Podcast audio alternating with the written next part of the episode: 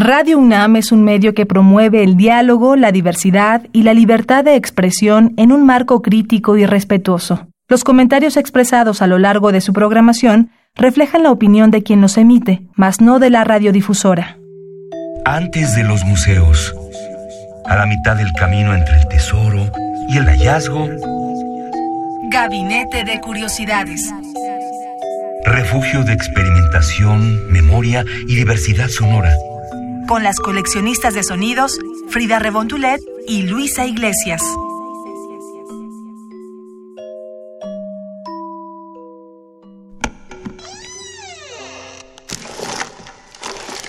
Vasos comunicantes.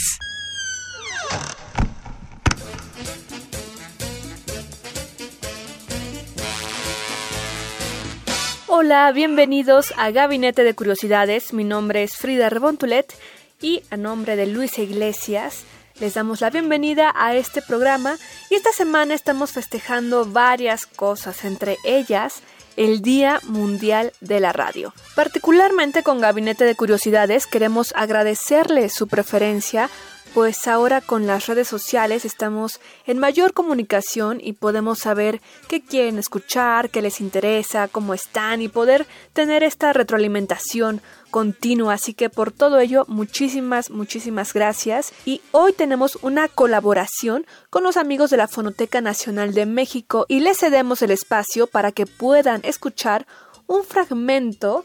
Ya los queremos dejar picados para que sigan escuchando esta entrevista y editor del sonido de la multipremiada película Roma. Sí, sí, la adecuaron, ya lo saben. Y para los amantes del sonido como nosotros, más allá de las discusiones clásicas que se han tornado hacia este filme, se puede apreciar el gran, gran trabajo sonoro que se realizó para este largometraje, desde la investigación histórica, el trabajo de campo, los requerimientos técnicos y humanos, así como la elaboración del sistema de trabajo, hasta el mismo diseño sonoro, esta composición, esta maqueta sonora que se pudo apreciar en el sistema de audio de las salas de cine con una tecnología novedosa, ya, ya nos los estará contando Sergio Díaz.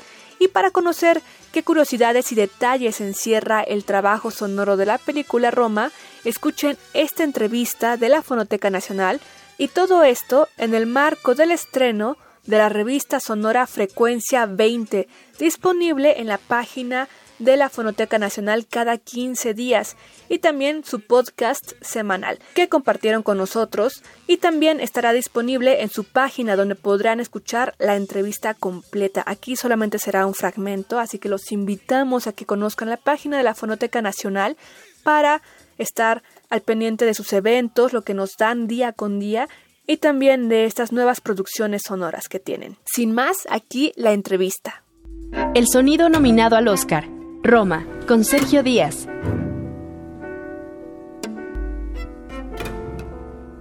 Sergio Díaz, supervisor de edición de sonido, diseñador de audio e ingeniero de mezcla. Ha trabajado en el departamento de sonido en películas mexicanas y extranjeras como 21 gramos, Voces Inocentes, Babel, Into the Wild, Nine Lives, entre otras.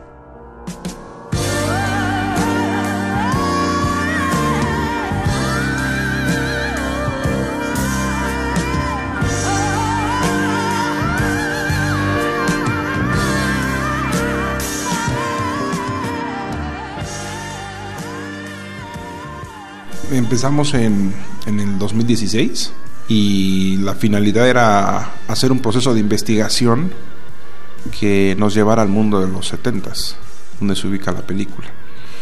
En ese momento yo no tenía ningún tipo de guion ni ninguna información, solo sabía que iba a suceder en el 70 y 71.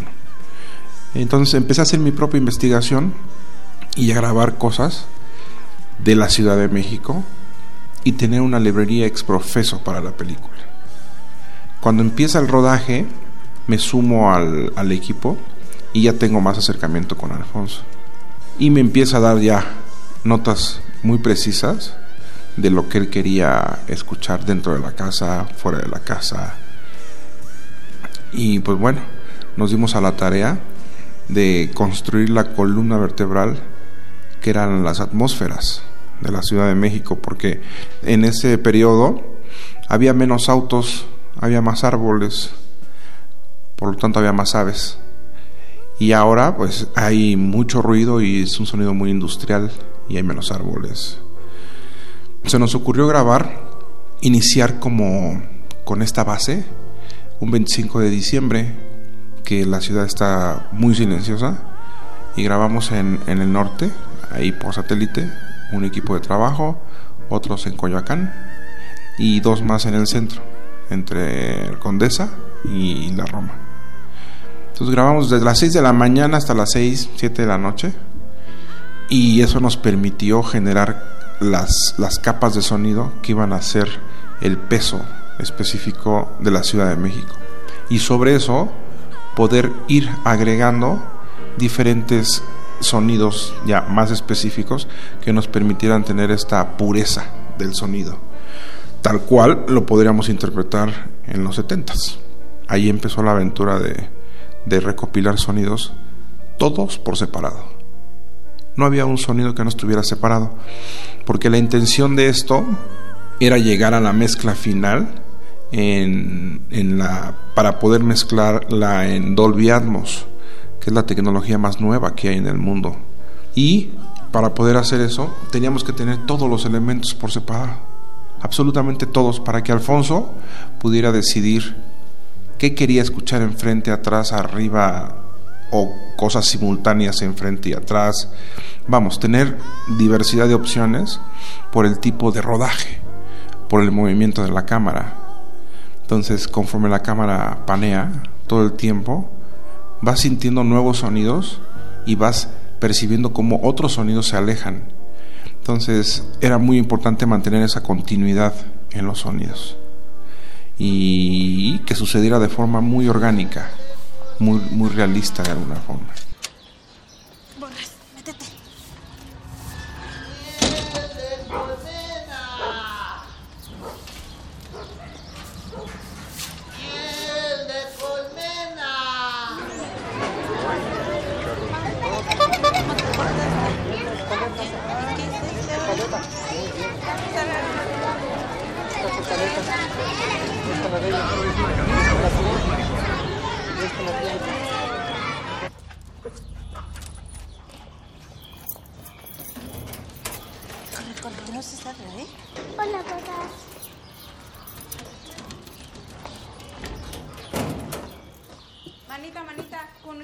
La verdad es que eh, fue entrar a la memoria de Alfonso, literal.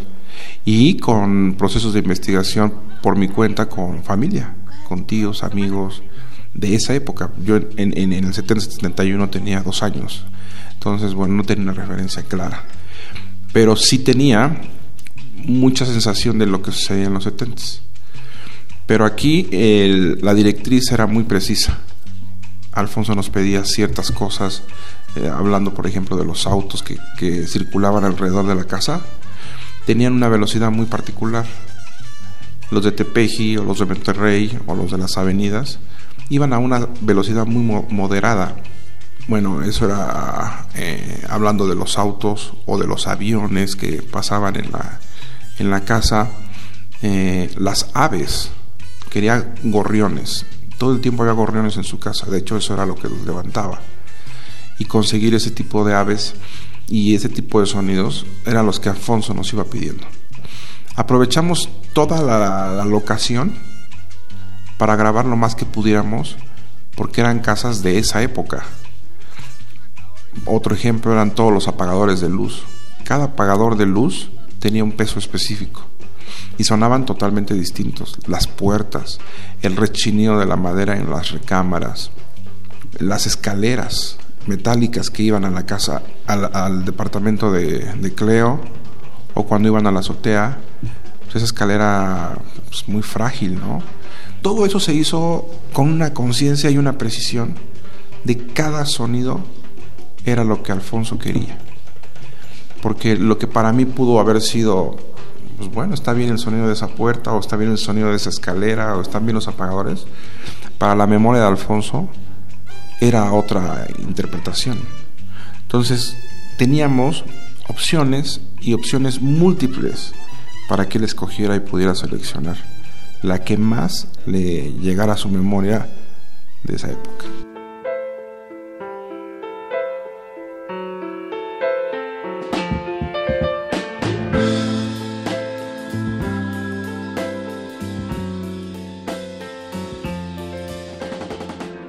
Yo creo que el éxito de la película en términos de sonido es que la gente conectó, conectó muchísimo con las emociones que uno quería manifestar con todo el diseño de sonido. Porque lo que hace un diseñador de sonido o editor de sonido es eso. Haces y construyes con diferentes capas de sonido lo que está sucediendo en imagen, pero más allá de lo que está sucediendo en imagen, hay asuntos más importantes que es lo que no estás viendo y sin embargo lo estás percibiendo. Entonces eso traduce en, la audiencia una emoción muy específica en cada cabeza. Y, ese fue uno de los, de los retos, construir ese espacio sonoro donde hubiera sonidos todo el tiempo y, y, sumergirte en una burbuja de 360 grados de sonido, como sucede en la vida real. Entonces, para mí el éxito es, es ese, que la gente conectó muy bien, y no nada más en México, en el mundo. Mi primera experiencia fue después de que se proyectó en Venecia, hubo críticas, críticas muy favorables y muchos elogios al sonido, cosa que normalmente no sucede, no hablan del sonido, y esta vez sí empezaban a hablar mucho de eso. No imaginaba el impacto que iba a tener todo el trabajo que habíamos desarrollado porque le invertimos muchísimo tiempo, muchísimo tiempo de preparación, de investigación, de edición. Y lo que me decías de los momentos silenciosos, jugamos mucho con momentos silenciosos, con el caos, o momentos muy sublimes, ¿no? Como, como lo es el final de la película. Hablo mucho del final, me gusta muchísimo porque se condensan todos los sonidos de la Ciudad de México en tres minutos, cuatro minutos, el tiempo que dura el, en los créditos finales.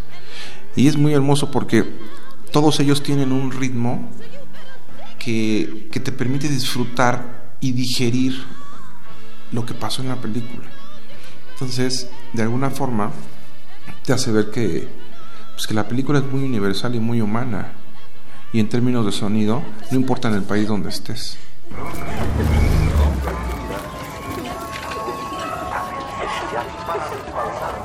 Carolina,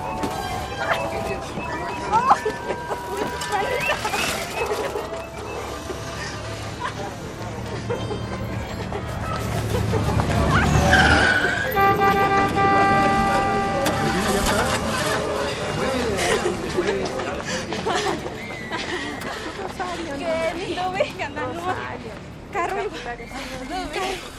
Carolina, Pues sí, el derecho al silencio lo, viví en la... Hay una granizada y después hay una tormenta y después nos quedamos sin nada. Ese fue un momento bellísimo porque después de cada lluvia hay un silencio muy peculiar y las aves tienen un, se dice graznido, o bueno, un canto muy, muy especial que nos tomó muchísimo tiempo encontrar.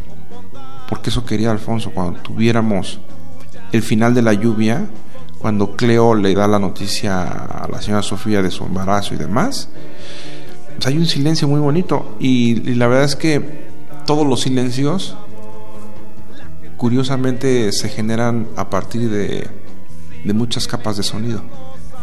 Entonces, irónicamente, no hay un silencio como tal.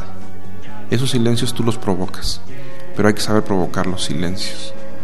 En, en, muchas escenas de la película hay silencios provocados que parecieran suceder de forma fortuita y no lo es.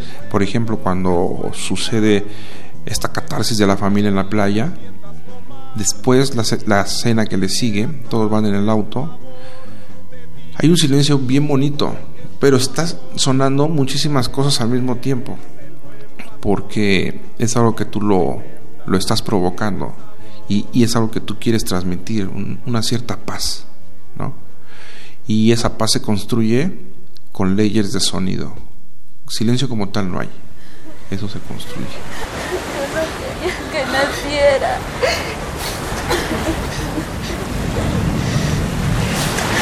Te queremos mucho, Cleo. ¿Verdad? Pobrecita.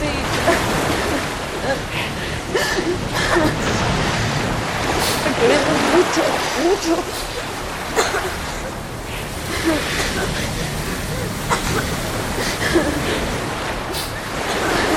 Fonoteca Nacional, la Casa de los Sonidos de México. Soy Frida Rebontulet y están en Gabinete de Curiosidades. Los invitamos a que nos escriban en Twitter en arroba gabinetec-bajo, también en el Twitter de Radio UNAM, como en el de la Fonoteca Nacional, arroba fonoteca, y ya sea a Luis Iglesias o su servidora, estamos al pendiente de sus comentarios.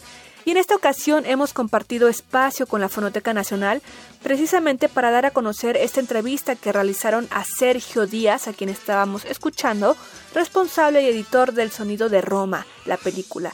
Los invitamos a que se asomen a la página web de la Fonoteca Nacional para poder terminar de escuchar esta entrevista titulada El sonido nominado al Oscar de Sergio Díaz. Y todo esto porque estamos festejando también que nuestra amiga la Fonoteca Nacional está de estreno con su revista sonora Frecuencia 20 y con el podcast semanal.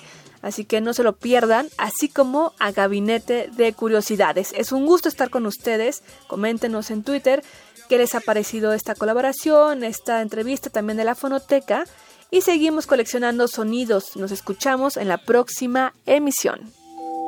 Radio UNAM presentó Gabinete de Curiosidades. Refugio de experimentación, memoria y diversidad sonora. Dispara tu curiosidad en la próxima emisión.